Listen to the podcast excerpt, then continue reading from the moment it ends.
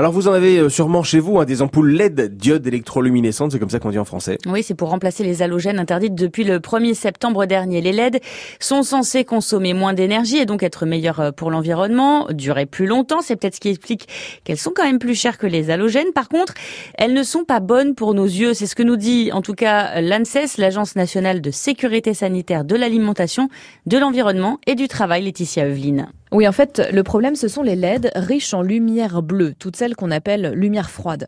On les trouve un petit peu partout, dans les ampoules de la maison, dans l'éclairage extérieur, les phares, les écrans de téléphone, de tablettes, d'ordinateurs.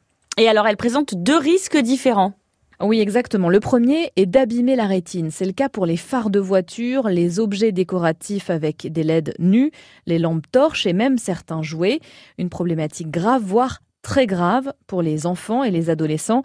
Dina Atia est la scientifique qui a coordonné l'étude de l'ANSES. Quand vous êtes exposé à une forte intensité de lumière bleue sur un court espace de temps, vous pouvez avoir des effets euh, sur votre rétine, carrément des brûlures de la rétine. La lumière bleue est très euh, nocive, notamment pour les enfants et les adolescents qui ont un cristallin en courte maturation.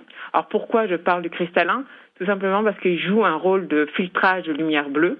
Et donc, les enfants et les adolescents ont un cristallin qui ne filtre pas de manière optimale cette lumière bleue. Donc, il représente une population sensible.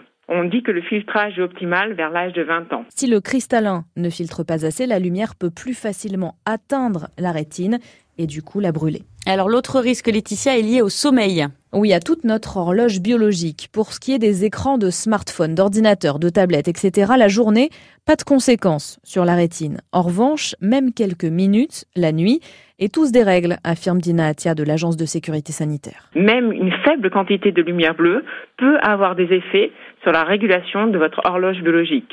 Et ça, sur le long terme, ça peut avoir des effets sanitaires.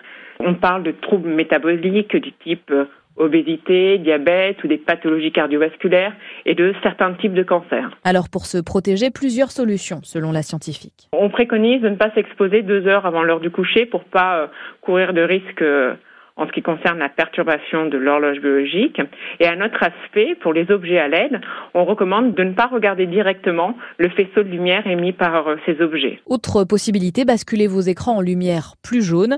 Pour ce qui est des filtres de lumière bleue sur les lunettes, l'ANSES explique que l'on manque de preuves de leur efficacité et qu'il y a de toute façon trop de disparités en fonction des fournisseurs. Bon, sinon on n'a qu'à couper carrément tous les écrans. Je rappelle d'ailleurs qu'on est en pleine semaine sans écran pour les enfants dans les écoles. C'est une belle promesse. France Bleu 5h19 et minutes qu'on soit retrouvé évidemment sur notre site internet francebleu.fr.